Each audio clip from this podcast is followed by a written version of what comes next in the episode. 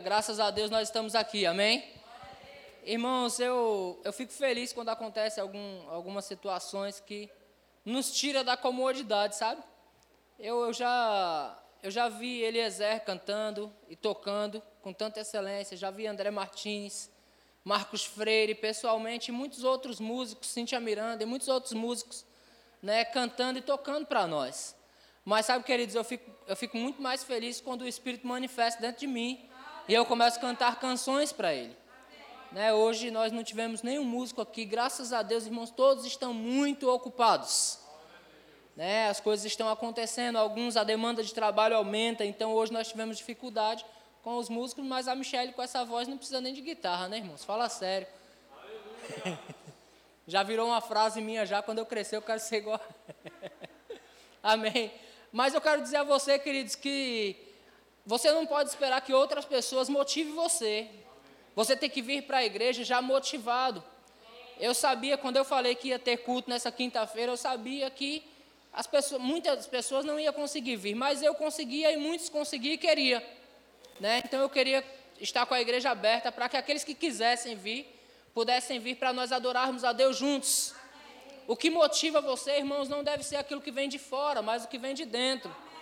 Eu não sou cantor, irmãos, eu cantando sou horroroso. Eu não sei como os vizinhos não bateram na porta hoje pela manhã, porque eu estava aqui orando por vocês e andando e correndo em volta dessas cadeiras, e de repente me subiu um, um, um ímpeto tão gostoso, irmãos, para cantar e dançar ao Senhor, e eu comecei sozinho. A perseguição não parou, a igreja. E eu comecei a me alegrar tão. Ixi, mas foi tão alto. Faltou pouco para o vizinho não vir aqui me. Rapaz, para aí, pelo amor de Deus. E foi muito bom, irmãos, porque é o louvor que Deus nos dá. No momento de alegria, eu estava cantando aqui, irmãos, e de repente eu já estava dançando. O inferno não pode prevalecer. Eu não preciso, irmão, da bateria para fazer isso é mais gostoso com eles, evidentemente. Né? Mas eu não preciso da bateria, eu não preciso da guitarra, eu não preciso de nada disso para me motivar, queridos. Deus é a minha motivação. E a canção que eu estava cantando já é a minha motivação, irmãos. Nada pode parar a igreja do Senhor. Nada pode nos parar. E se o Coliseu não parou a igreja, se Leões não parou a igreja, se perseguição não parou a igreja, irmãos, Covid não parou a igreja, ei. Eu faço parte dessa igreja que não foi parada, irmãos. Vou traduzir tudo isso para você. Eu faço parte da igreja imbatível. Eu faço parte da igreja, irmãos, que rompeu séculos e está aqui até hoje, vencendo para vencer. Porque foi para isso que nós fomos chamados. Amém? Então você pode sentar um pouco, nós estamos discorrendo um pouco sobre família.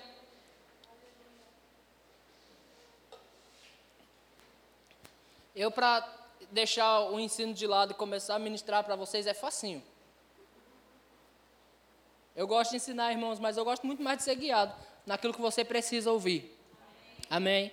Mas nós estamos discorrendo sobre família durante todo esse mês. Quantos estão gostando? Amém. Estão vindo aqui aprendendo sobre família. Né? Eu acho que eu, eu ministrei a primeira.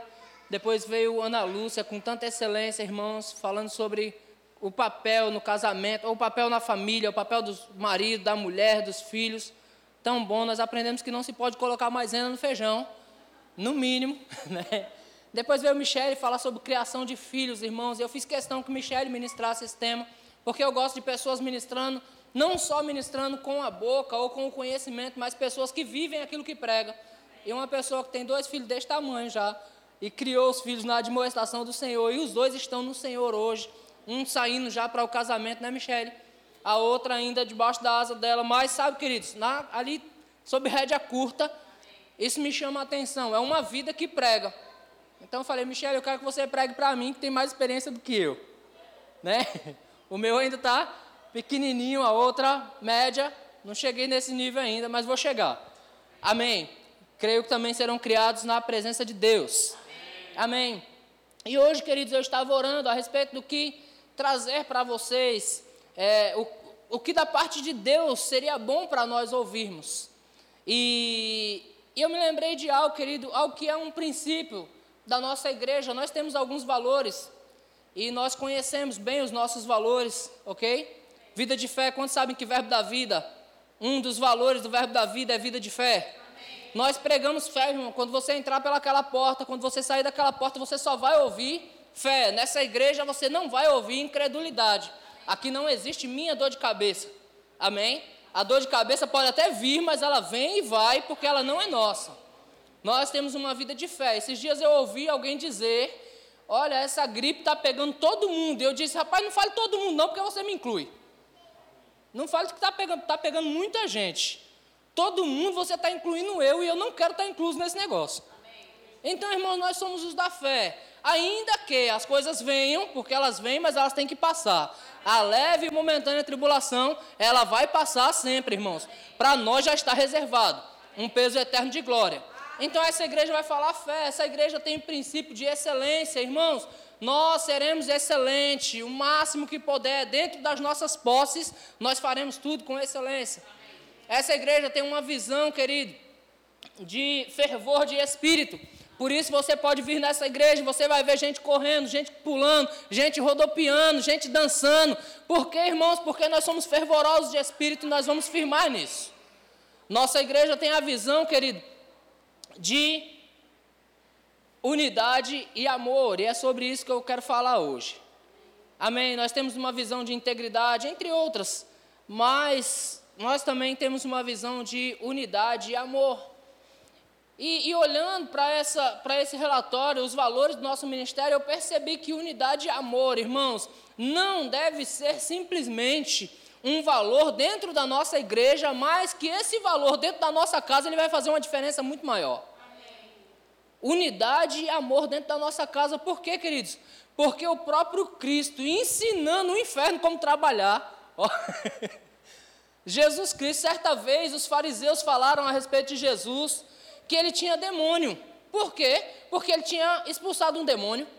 Então alguém diz: ele expulsa demônio? Pelo poder de Beuzebu, maioral dos demônios. Né, os fariseus eles gostavam dessas coisas, né, de procurar a ocasião para poder acusar a Jesus. E, ele, e, eles disseram de Jesus: Este expulsa demônio, mas é por Beuzebu, o maioral dos demônios. Então Jesus ensina o inferno a trabalhar, dizendo: Olha, se Satanás espelha Satanás, dividido está contra si mesmo. E nenhuma casa dividida pode prosperar. Nenhuma casa dividida subsiste. Jesus está falando para o inferno. Ele está falando dos demônios. Ei, nem os demônios eles são divididos. Em outras palavras, Satanás não pode estar dividido contra si mesmo, porque se ele estiver dividido contra si mesmo, é verdade que Satanás dividiu desde lá, quando ele se rebelou contra Deus, ele já dividiu lá, né? Então ele já está em divisão desde lá. Mas Jesus explicando isso para eles, ou seja, nem o inferno pode andar em divisão. Porque se Satanás espelha, Satanás dividido está contra si mesmo. Não pode subsistir, irmãos. Então Jesus ele dá o maior ensinamento sobre divisão dentro de uma mesma visão.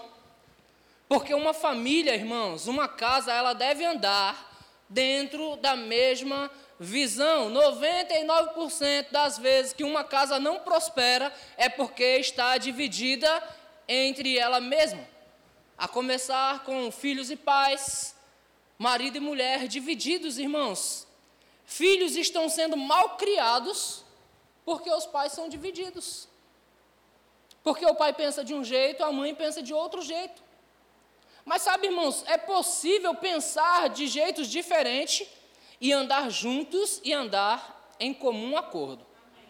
O que você pensa a respeito disso? Eu penso assim também, vamos fazer assim. Amém?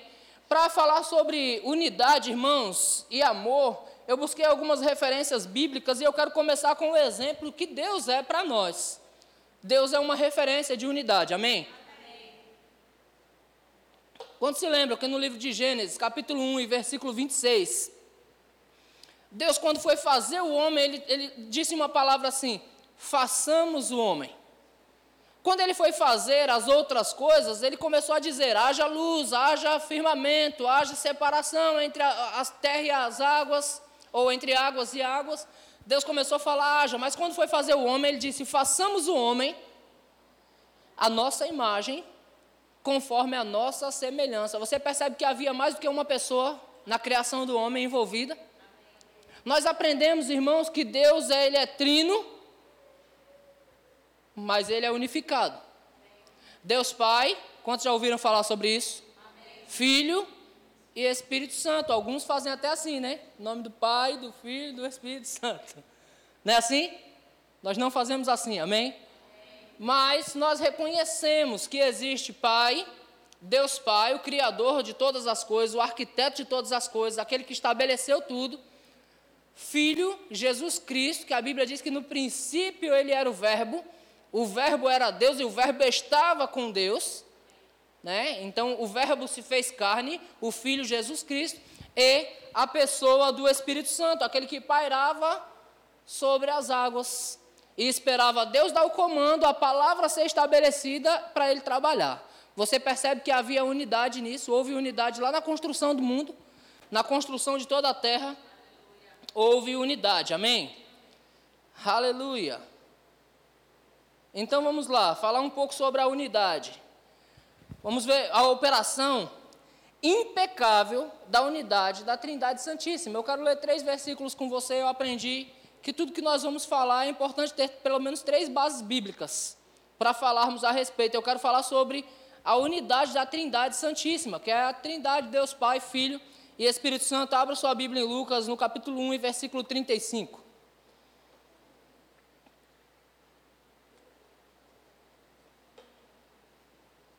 Lucas 1, 35. Você está feliz de estar aqui aprendendo um pouco mais? Irmão, se você aprender a palavra que está sendo ensinada para você e você colocar em prática, você será sim mais do que vencedor. Se você não colocar a palavra em prática, irmãos, não adianta comprar camiseta, tudo posso naquele que me fortalece, que não. Amém. Você andando na palavra de Deus, aí sim você vai poder tudo. Amém. Glória a Deus. Lucas 1:35 diz: Respondeu-lhe o anjo. Nós estamos falando do encontro do anjo com Maria. Amém. Respondeu-lhe o anjo: Descerá sobre ti o Espírito Santo. Diga Espírito Santo e o poder do Altíssimo, diga Altíssimo, te envolverá com a sua sombra. Por isso também o ente santo que há de nascer será chamado Filho de Deus. Diga Jesus. Você percebe que num texto só falou a respeito dos três trabalhando. O anjo veio e falou para Maria: Maria, olha, o Espírito Santo vai envolver você. Ou seja, o Espírito Santo vai trabalhar nesse negócio o poder do Altíssimo vai descer. E este será chamado, ou o ente santo que está para nascer, vai ser chamado de filho de Deus, que estava falando a respeito de Jesus. Então, no mesmo versículo, você vê a operação da Trindade Santíssima. Amém? No batismo de Jesus, irmãos, Mateus capítulo 3, abre lá Mateus capítulo 3.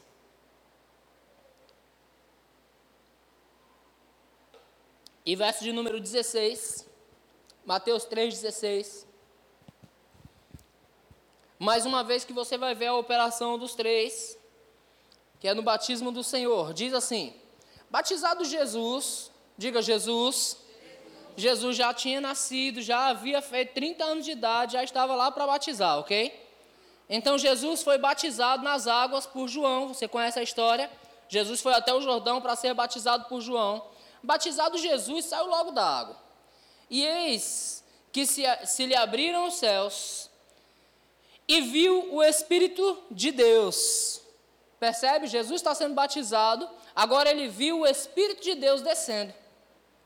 O Espírito de Deus desceu como pomba vindo sobre ele.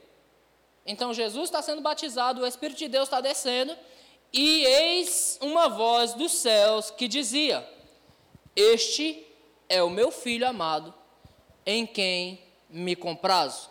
Então você vê os três de novo em operação em uma mesma situação. Amém? Você percebe que há unidade nisso. Deus, irmãos, Ele é o nosso maior mestre. Na semana passada, Michele falava sobre a criação de filhos, sobre criar filhos, sobre cuidar, sobre gastar tempo.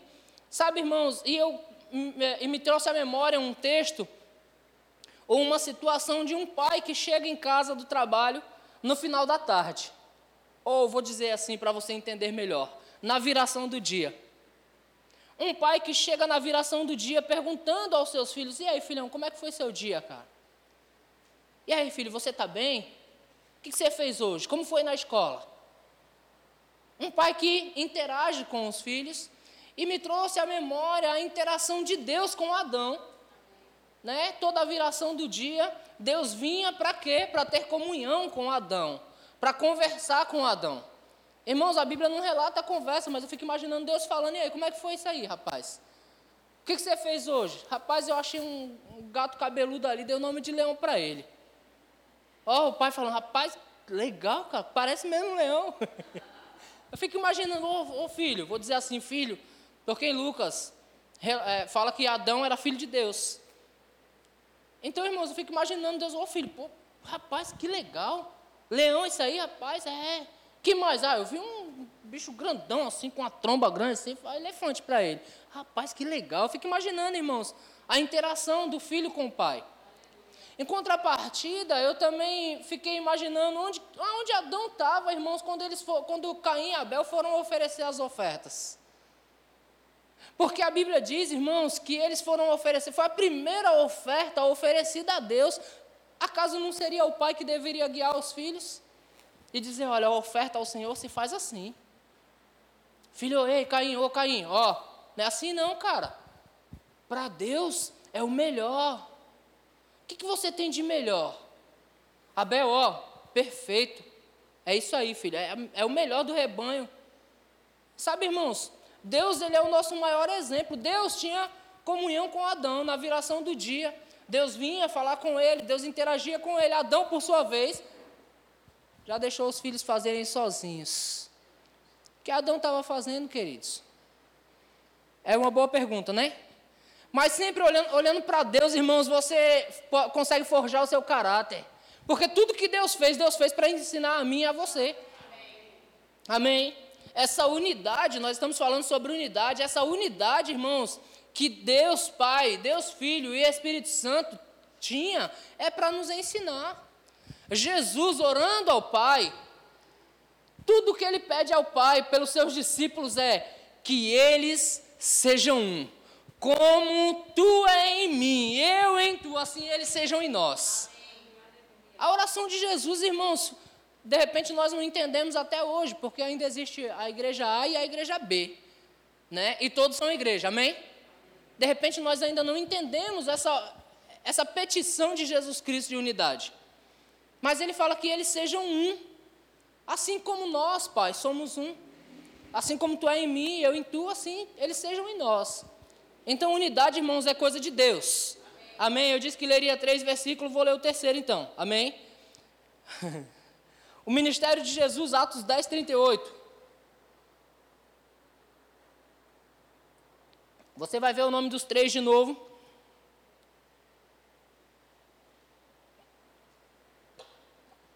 Atos 10, 38 diz: Como Deus ungiu, ó Deus aí de novo aparecendo, o Pai ungindo, como Deus ungiu a, a Jesus, irmãos, como Deus ungiu a Jesus de Nazaré com. Pronto, os três trabalhando juntos de novo. Como Deus ungiu a Jesus de Nazaré com o Espírito Santo e com o poder, o qual andou por toda parte. Irmãos, quando nós entendermos o princípio de unidade, nós vamos poder andar por toda parte, fazendo bem e curando a todos os oprimidos do diabo. Amém? Então você vê, irmãos, que é um exemplo para nós olharmos para Deus e falarmos: Eu quero ser assim. Pastor, mas o que isso tem a ver com a minha família? É, irmãos, unidade é princípio básico para a família. Não tem como, irmãos, nós andarmos, sermos casados ou com filhos e cada um falar uma língua. Vamos comprar um carro? Vamos. Que carro? Ah, eu quero um Corsa. Não, eu eu quero um Maverick, carro dos meus sonhos. Mas só para colecionar. O meu mesmo é aquela caminhonete que eu já falei para vocês aqui. Amarok. Então, que carro? Ah, eu quero um Amarok. Vou colocar, vai, eu, minha esposa e a Julinha. Eu quero um Amarok. Aí minha esposa diz, eu não gosto desse carro grande. Eu quero um um sedã. Fala um sedã bom aí. Civic. Eu estava pensando nele. Tu acertou, tu é, tu é guiado. Um Honda Civic. Aí minha filha, pai, eu gosto de Jeep. E aí, qual?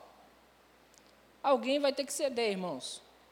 Para que haja unidade, para que eu não vou comprar três carros. É um só que nós vamos comprar. Nós vamos entrar em acordo, depois nós vamos comprar Maroc.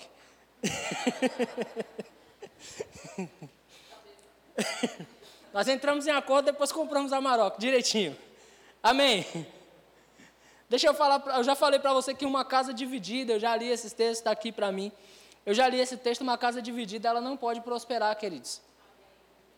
Não adianta, irmãos. Eu me lembro quando eu entrei para o Evangelho, eu vou dizer que eu entrei porque eu desejei conhecer a respeito de Jesus. E, e eu queria conhecer mais. Eu, eu não, nunca gostei de fazer nada de qualquer jeito. Então, para eu entrar para o Evangelho, eu até me lembro que quando ofereceram Jesus para mim pela última vez, que eu já tinha aceitado algumas vezes, eu disse: Eu quero, mas eu quero que você me explique o que é. Eu quero aprender o que é, porque eu já aceitei cinco vezes e até hoje eu não sei o que significa. Então eu queria aprender mais, eu entrei para o Evangelho e aí minha esposa, nós começamos a engatear no Evangelho, vou dizer assim, caminhar bem lentamente no Senhor. E como nós caminhamos lentamente, irmãos, quantos sabem que a mulher ela tem facilidade de se entregar mais rápido? A mulher ela chora, ela já, ah, eu quero. O homem já fica assim. Hum, será mesmo? E aí, irmãos, eu tinha aquela teoria que todo pastor era ladrão, né? Só eu pensei nisso até hoje. Eu falei, ó, pé atrás com o pastor aí. E minha esposa já começou a se entregar logo. E eu sempre mais atento, mais, vou dizer assim, sisudo, mais rígido, inflexível. Então eu estou ali na igreja mais inflexível, mas na verdade eram os pecados, irmãos, que ainda estava tudo grudado ainda, tá? E então minha esposa ela foi chamada para trabalhar no departamento infantil da igreja. Ela foi chamada para liderar o departamento infantil. Eu me lembro que minha esposa sentou comigo tete a tete assim. E ela falou para mim: "Adriano, você vai me acompanhar na igreja? Porque se você não me acompanhar, eu não vou aceitar o trabalho. Porque eu vejo muitas mulheres na igreja e os seus maridos em casa vendo futebol. E esse não é o estilo de vida que eu quero para mim. Em outras palavras, eu não quero uma casa dividida. Tá? Eu vou traduzir isso para você. Ela disse: Eu não quero uma casa dividida. E na época, irmãos, eu me lembro, eu não queria ficar na igreja. Assim, efetivamente. Porque você se comprometer na igreja, isso quer dizer, você vai ser mais cobrado, você tem que estar lá, todos os cultos. E eu não queria isso, eu ainda não estava convertido para isso. Hoje eu não consigo ficar fora. Mas naquela época eu não queria ficar. Né? A gente costuma dizer até que o pastor pensa que a gente não tem vida, né? Pastor pensa que a gente não tem vida, quer que a gente fique socado na igreja todo dia. Né? E naquela época não era diferente. Mas eu me lembro que eu disse a ela: Você quer? Eu te acompanho. E eu comecei a ir para a igreja, irmão, só por concordância, não era porque eu era convertido, não. Eu me lembro que eu saía da igreja, saía na porta, na verdade eu não ficava um culto inteiro sem fumar um cigarro. Eu ia lá fora, no meio do culto, para acender um cigarro. Eu ficava lá de fora assistindo o culto e fumando um cigarro na época conversão nenhuma. Mas eu combinei, eu acordei com minha esposa de nós irmos juntos. Então ela pôde aceitar o departamento. Posteriormente eu vinha me converter, estou tentando até hoje me converter para poder trabalhar para o Senhor. Então, consequentemente, depois também assumi departamentos e a gente não parou mais, né? Mas aonde eu quero chegar, irmãos, a respeito da unidade. É ruim quando uma casa está dividida, a, mulher está tão firme, o marido está tão. Ou, o contrário, o marido forte, a esposa tão fraquinha. É ruim quando a, igre... quando a casa está dividida. Porque, irmãos, as coisas não vão do mesmo jeito. É, irmãos, o que eu tenho de melhor na minha casa é a unidade. Eu fico tão feliz por isso. Amém. Porque a unidade, quando os dois estão juntos, irmãos, eu tenho sofrido tanto nesses últimos dois meses, que eu tenho caminhado em algumas coisas sozinho, minha esposa está mais em casa e ela é minha companheira de batalha, minha companheira de luta. Se tem tempestade na rua, a gente está junto na tempestade. Se está sol, a gente está junto de óculos escuros. A gente está sempre juntos. Então, esses dias têm sido, né? Mas, graças a Deus, que é só um tempo, daqui a pouco vai estar tá todos juntos de novo. Amém. É importante, irmãos, unidade, amém? em dois sempre fica mais fácil, amém? Para viver juntos precisa de acordo.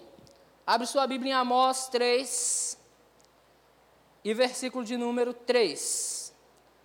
Amós 3, 3.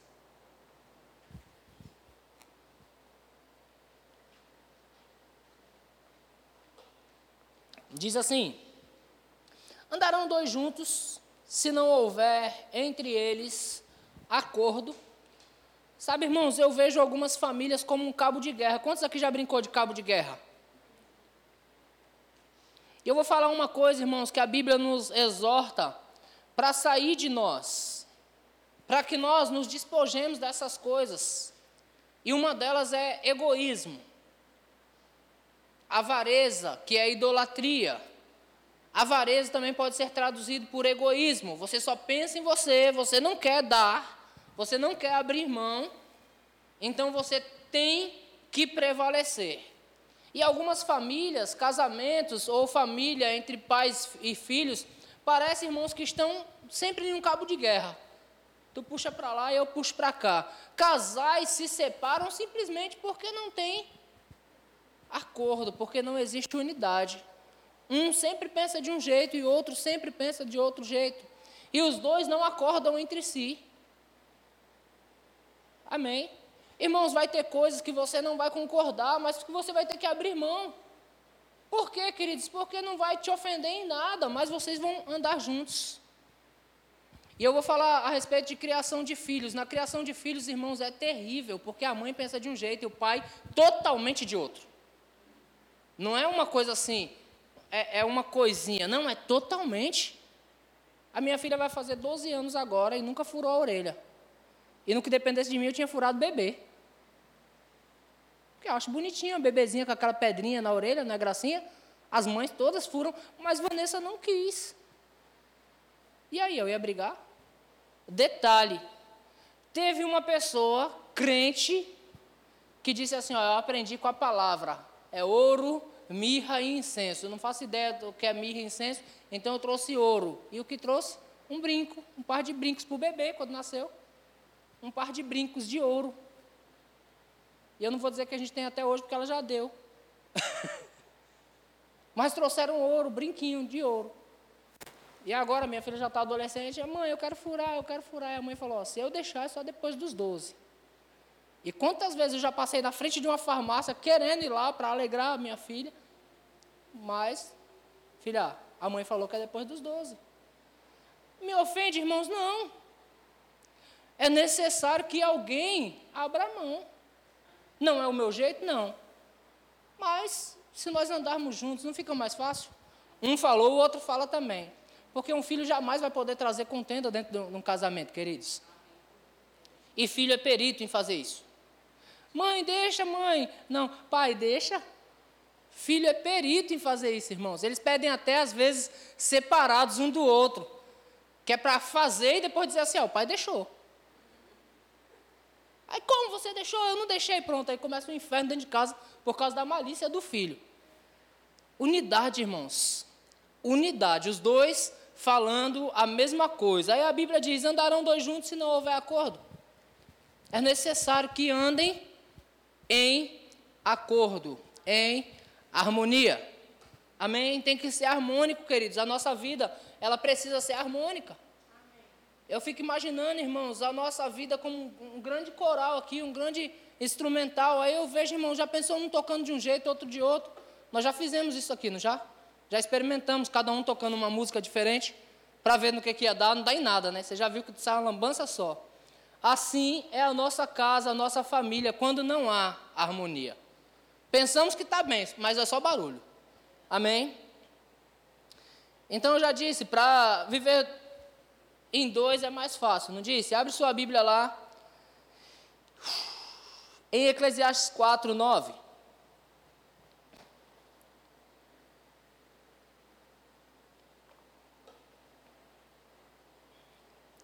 Que diz assim: Melhor é serem dois do que um, porque tem melhor paga do seu trabalho. Porque se caírem, um levanta o companheiro. Aí, porém, do que estiver só, pois caindo, não haverá quem o levante. Verso 11: Também se dois dormirem juntos, eles se aquentarão, mas um só, como se aquentará? Se aquentará.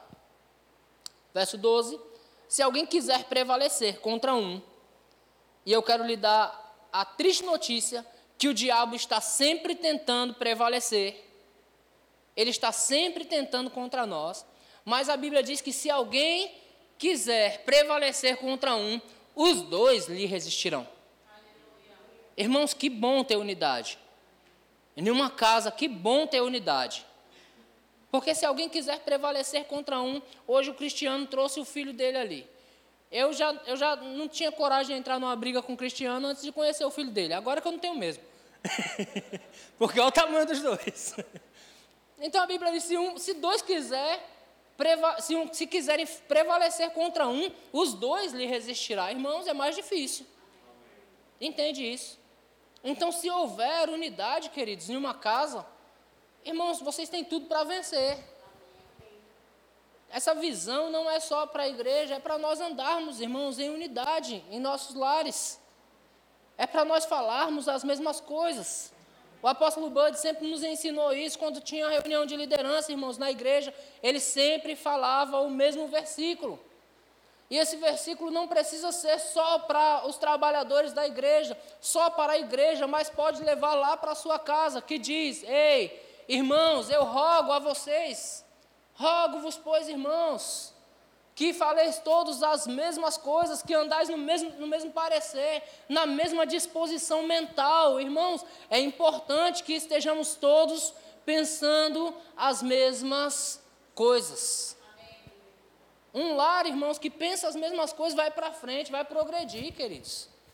Não podemos pensar diferente, temos que chamar todos ao comum acordo. Sabe aquelas reuniões familiares? Irmãos, é necessário voltarmos a esse padrão. Olha, sentem aqui.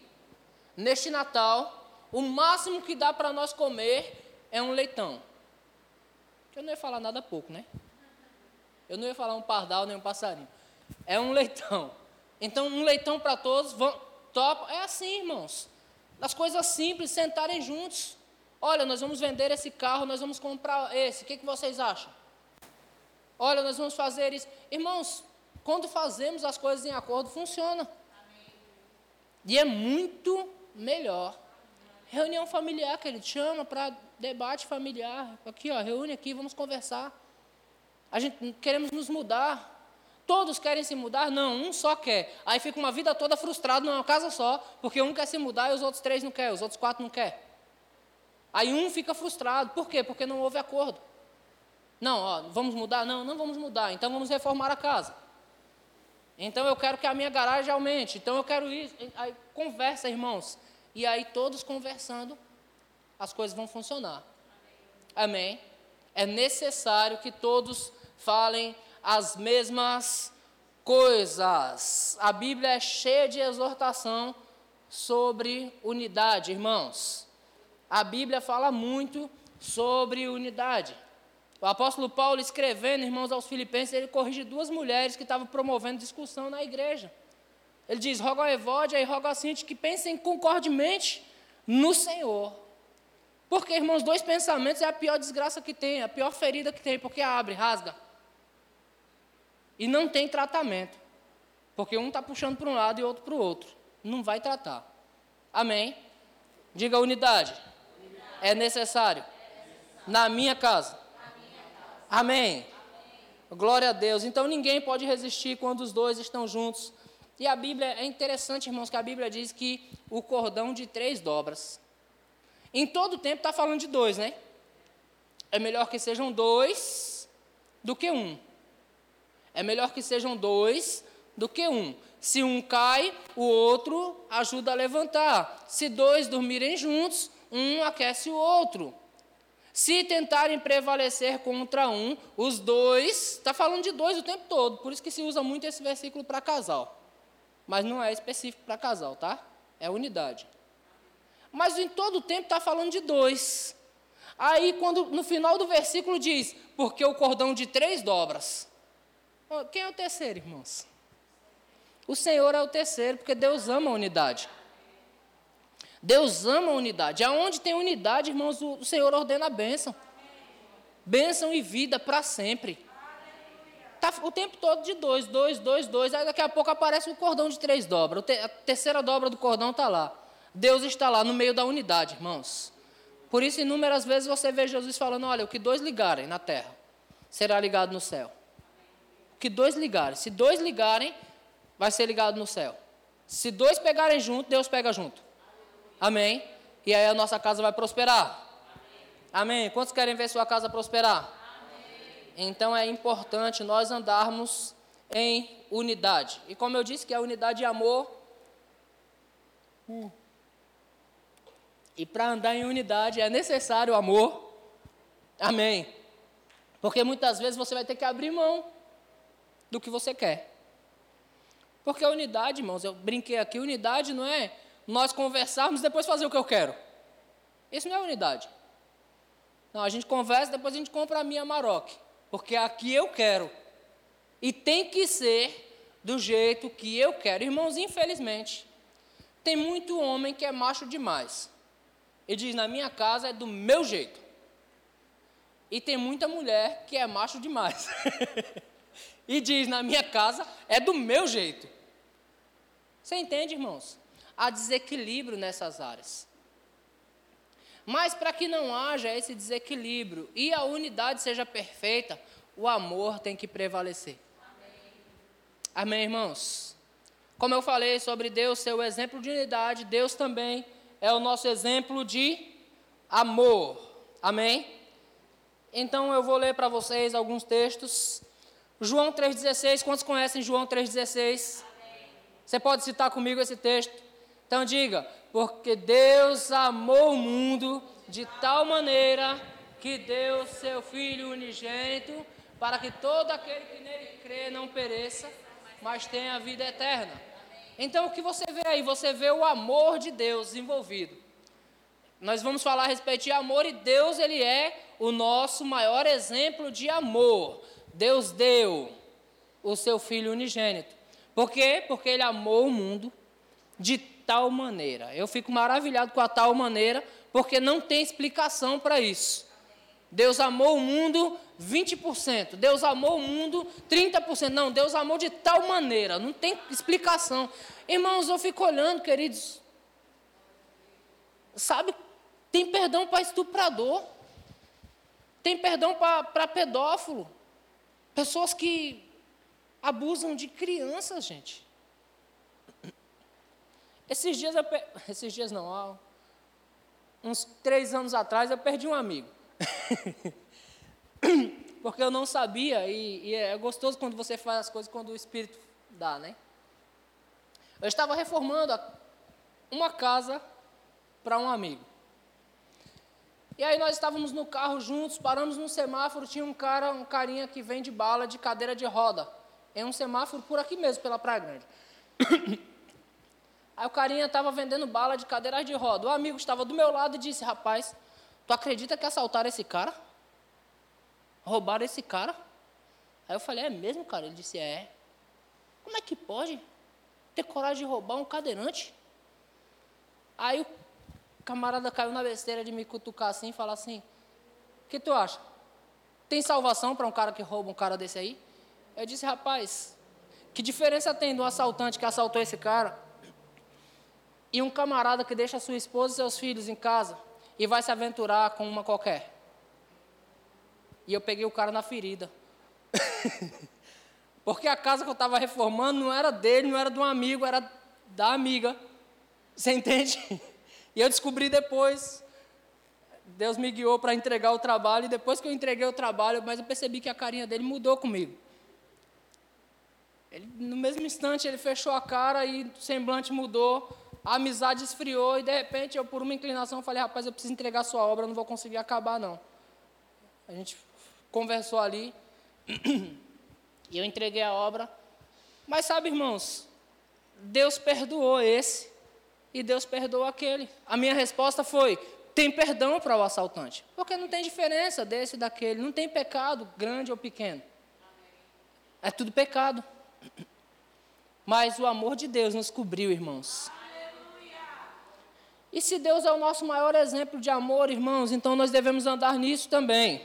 Amém. Mais versículos que falam sobre o amor de Deus. Romanos 5, 8 diz: Mas Deus prova o seu próprio amor para conosco, pelo fato de ter Cristo morrido por nós, sendo nós ainda pecadores. Amém.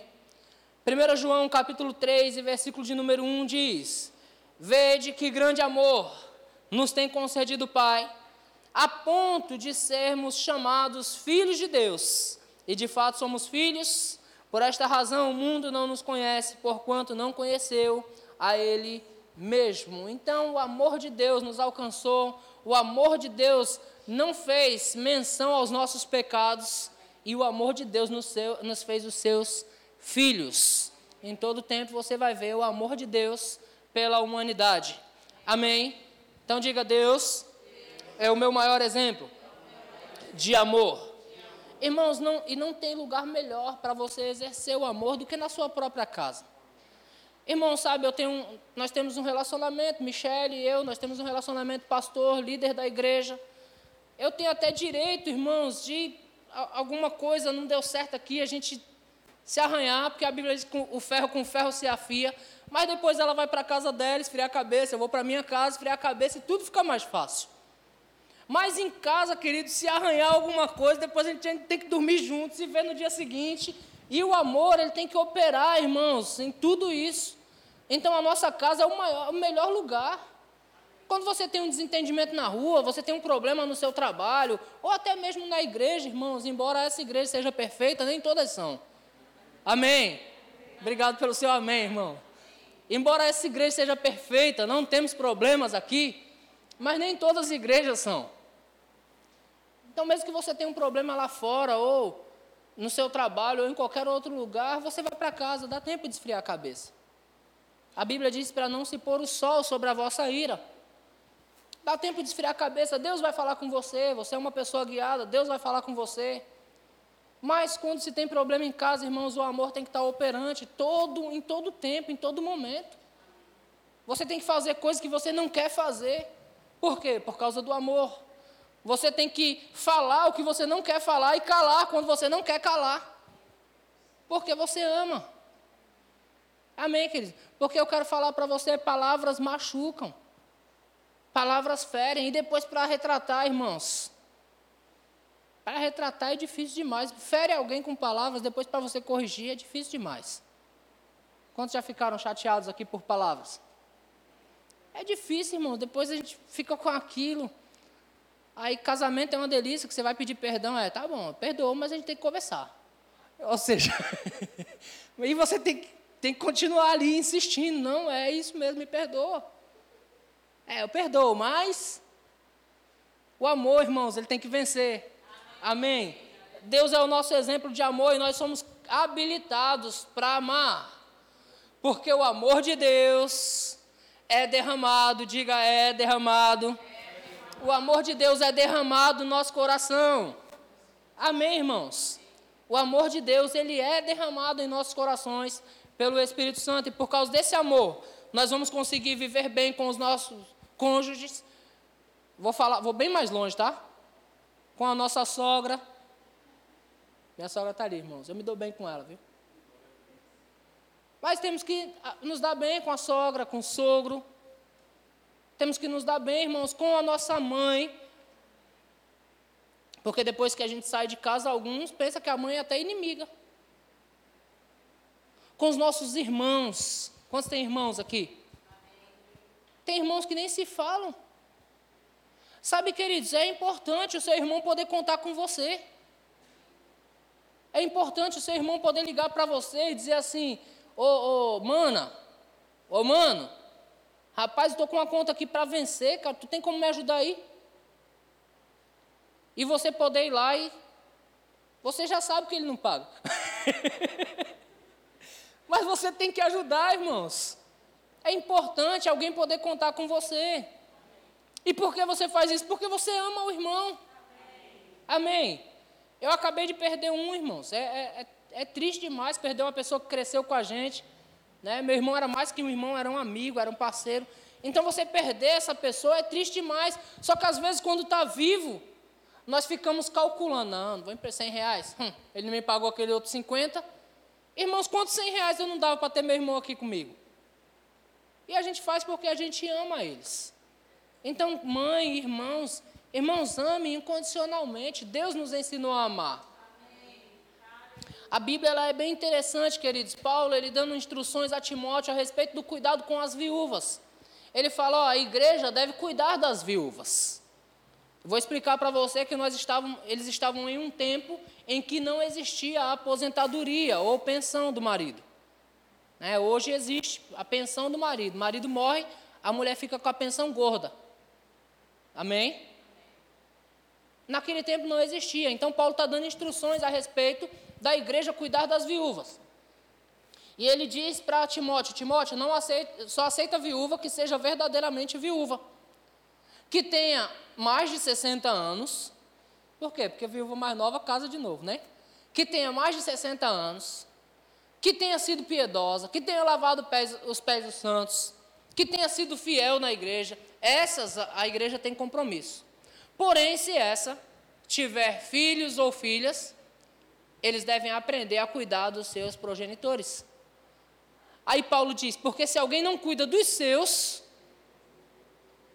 porque se alguém não cuida dos seus, negou a fé e é semelhante ao incrédulo.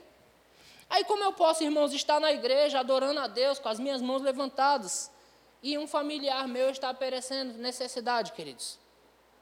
E eu não estou fazendo nada por ele. Por quê? porque ele não me pagou da última vez. Quanto já passou por isso, de emprestar dinheiro a irmão e não receber mais nunca? Nós amamos nossos irmãos, amém? E emprestamos de novo. A gente já empresta sem esperança. A gente fala, toma. Mas já sem esperança. Às vezes recebemos. Amém. Mas nós devemos fazer porque nós o amamos. Amém. O amor de Deus está em nós. Aleluia. Deixa eu terminar que minha hora está indo embora. Hum. A Bíblia fala que o fruto do Espírito é. Obrigado, Michele. Conhece Bíblia? O fruto do Espírito é amor, uma vez que nós nascemos do Espírito, o amor já está em nós. Amém? Os outros faz só parte da bagagem. Amor, Aí depois do amor vem paz, alegria, longanimidade, benignidade, bondade, mansidão, domínio próprio. Aí diz: contra essas coisas não há lei, mas o fruto do Espírito é amor. Amém? Então, amor faz parte do seu ser. Eu quero ler com vocês, queridos, eu quero concluir isso. Nós estamos falando sobre unidade e amor em nosso próprio lar. Eu quero concluir isso com aquele texto básico que fala sobre amor, que está em 1 de Coríntios, capítulo 13, e versículo de número 1 em diante. 1 aos Coríntios 13, 1. O que Paulo está falando aos Coríntios, queridos? Lembrando que 1 aos Coríntios 13, ele vem de uma sequência de ensinamentos que Paulo está ensinando os Coríntios a respeito de não ter divisão na casa de Deus, no capítulo 11, quando ele ministra sobre a ceia, ele fala: Olha, eu fui informado que há divisão no meio de vocês, né? Ou seja, há contenda no meio de vocês, há aqueles ambiciosos, aqueles que comem demais, ao passo que há quem tenha fome. Aí lá, lá no capítulo 3 fala que uns diziam eu sou de Paulo, outros eu sou de Apolo, outros eu sou de Cristo, ou seja, não havia unidade. Paulo está ensinando a respeito da unidade. No capítulo 12, Paulo fala disso de uma forma mais firme. Ele está falando sobre é, é, andar unido como um corpo. Ele fala da unidade como um corpo. Olha, não, não pode o, o, o olho dizer para a boca: Eu não preciso de você. Não pode a mão dizer para o pé: Eu não preciso de você. Ou seja, nós, como corpo, devemos andar em unidade perfeita. Irmãos, para uma pessoa estar de pé fazendo alguma coisa, precisa de todos os membros do corpo trabalhando. E todos unidos. Não pode o meu braço esquerdo querer pegar naquela parede e o direito nessa parede aqui vai ficar parado no meio, não vai chegar a lugar algum. Entende? O corpo todo tem que se inclinar para um lado ou para o outro lado. Então, Paulo está ensinando essas coisas. Ele ensina sobre os dons do Espírito. Eu falei sobre isso aqui na última vez que eu ministrei. Eu, ele, ele ensina sobre os dons do Espírito. Irmãos, não sejam ignorantes quanto aos dons espirituais. Aí ele fala sobre cada dom, sobre as, opera, as operações dentro da igreja. Já no capítulo 13, ele vem cravando, irmãos, o antídoto para tudo isso, porque ele começa dizendo: Eu passo a mostrar para vocês um caminho sobremodo excelente. Não dá para andar em unidade se você não tiver amor. Não dá para andar como corpo de Cristo se você não tiver amor. Não dá para fluir nos dons se você não tiver amor, porque a fé atua pelo amor. Então ele começa dizendo: ainda que eu fale as línguas dos homens e dos anjos, se não tiver amor, serei como bronze que soa ou símbolo que retine. Que, com quem Paulo está falando, irmãos? Ele está falando com a igreja fervorosa de Corintos. Ele está falando com a igreja que não faltava nenhum dom para eles. Então, com quem Paulo está falando nessa noite? Com a igreja de Praia Grande. A igreja fervorosa, a igreja de sucesso, a igreja que pega fogo, o povo que entende que dançar é de Deus, que correr é de Deus, que pular e se alegrar é de Deus. Ele está falando com essa igreja aqui de Praia Grande hoje. Se nós fizermos tudo isso, se tivermos, irmãos, se falarmos a língua dos homens e dos anjos, ei, se nós não tivermos amor, vai ser só barulho dentro da igreja. E aí, quando chega em casa, irmãos, as coisas vão continuar do jeito que estão e nada vai acontecer. Por quê? Porque é só barulho. Ele faz a alusão como um símbolo que retine. Você entende isso? Só barulho. Versículo 2. Ainda que eu tenha o dom de profetizar e conheça todos os mistérios e toda a ciência, ainda que tenha tamanha fé a ponto de transportar montes, se não tiver amor, nada serei. Ou seja, eu posso ser o tal, mas se não tiver amor, eu não sou nada. Amém? Verso 3. E ainda que distribua todos os meus bens entre os pobres, é interessante isso, irmãos, porque alguns pensam que é sinônimo de amor quando nós damos dinheiro. Sabe quando você está dando um dinheiro no semáforo, nem sempre você está amando a pessoa que vai comprar droga com seu dinheiro? Está comigo, sim ou não? É importante que você seja guiado para isso. Mas às vezes, porque tem alguém olhando, aí você não quer ser interpretado como uma pessoa avarenta. Aí, rapaz, eu dou, cara, eu dou sempre porque tem alguém olhando. Mas ainda que você dê tudo que você tem, se você não tiver amor. Eu me lembro de uma vez, queridos, eu não costumo dar dinheiro em semáforo, só quando sou guiado para isso. Mas eu me lembro de uma vez que um rapaz me pediu um real e eu disse, rapaz, eu lembrei do texto que Pedro disse, ouro e prata não tenho. Mas naquele dia eu tinha um real. Então não podia dizer que eu não tinha. Eu disse, rapaz, eu tenho e eu vou te dar. Mas eu sei que é para você beber, cara. O que você precisa não é de dinheiro, você precisa de ajuda. E então eu dei um real para ele, mas eu dei a oportunidade para ele me ouvir. E nós conversamos, e eu consegui levar aquele homem para uma casa de recuperação, que ele ficou um ano e seis meses, irmãos, e ele foi totalmente transformado na casa de recuperação. Hoje nós estamos ajudando essa casa de recuperação, essa igreja está ajudando o verbo social, agora sobrando cesta básica, está sobrando, graças a Deus. Todo mês, ontem nós levamos três cestas básicas para eles e ainda levamos uma sacola de mistura, irmãos, e eles disseram: Isso é resposta de oração. E eu fico muito feliz por isso. Amém. Mas, irmãos, o dinheiro só não ajudava as pessoas. Ele precisava de ajuda, na verdade. E tive que ter amor, porque, porque isso aconteceu exatamente quando Julinha tinha acabado de nascer. Julinha tinha três dias em casa, né, Vanessa? Quando eu fui buscar esse homem lá na ponta da praia, peguei ele às oito da manhã, totalmente embriagado, bêbado de álcool de posto, levei até a minha casa com o bebê recém-nascido, dei banho na minha casa, tomou café na minha mesa, tem que ter amor para fazer isso, querido. Mas também tem que ser guiado, tá? Não leve pessoas para sua casa sem ser guiado, não. Eu fui guiado e não me trouxe dano nenhum. Amém? Mas tem que ter amor para ir lá, pegar, colocar no carro, trazer, dar banho, dar roupas limpas e levar para a casa de recuperação. É mais do que dar o dinheiro. Porque ainda que eu desse tudo que tinha. Se não houvesse amor envolvido, queridos, não serviria para nada. Amém? Eu creio que para aquele tempo, eu fui instrumento de Deus para salvar aquele homem. Amém? Aleluia. Verso 5 é isso? Verso 4. Isso, 4. Verso 4. O amor é o quê? Tem que ser para viver em família, sim ou não? Sim. Calma, filho, pega leve. Eles vão perceber. Ela se empolgou, né? Eles vão perceber, filho, que o negócio é sério. Tem que ser muito paciente. Tem que ser muito, irmãos, porque às vezes o desejo que nós temos é, enquanto está dormindo, né? Pegar dormindo mesmo, que não dá muito trabalho, e ó, apertar, ninguém nem percebe, morreu dormindo, ó. Tem que ter muita paciência, muita. Muita paciência. E a Bíblia diz que o amor, ele é paciente, irmãos. Ele é benigno, ele é bondoso. O amor faz bondade, ele vive de bondade. Ele é o que mais? Ele não arde em ciúmes.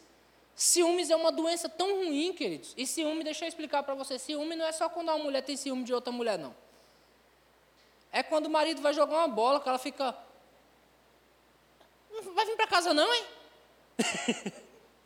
Isso nunca aconteceu aqui, como diz o pastor Luiz Fernando, só lá na igreja da África. Oi? Tem casa não? É. O marido foi jogar uma bola com os amigos.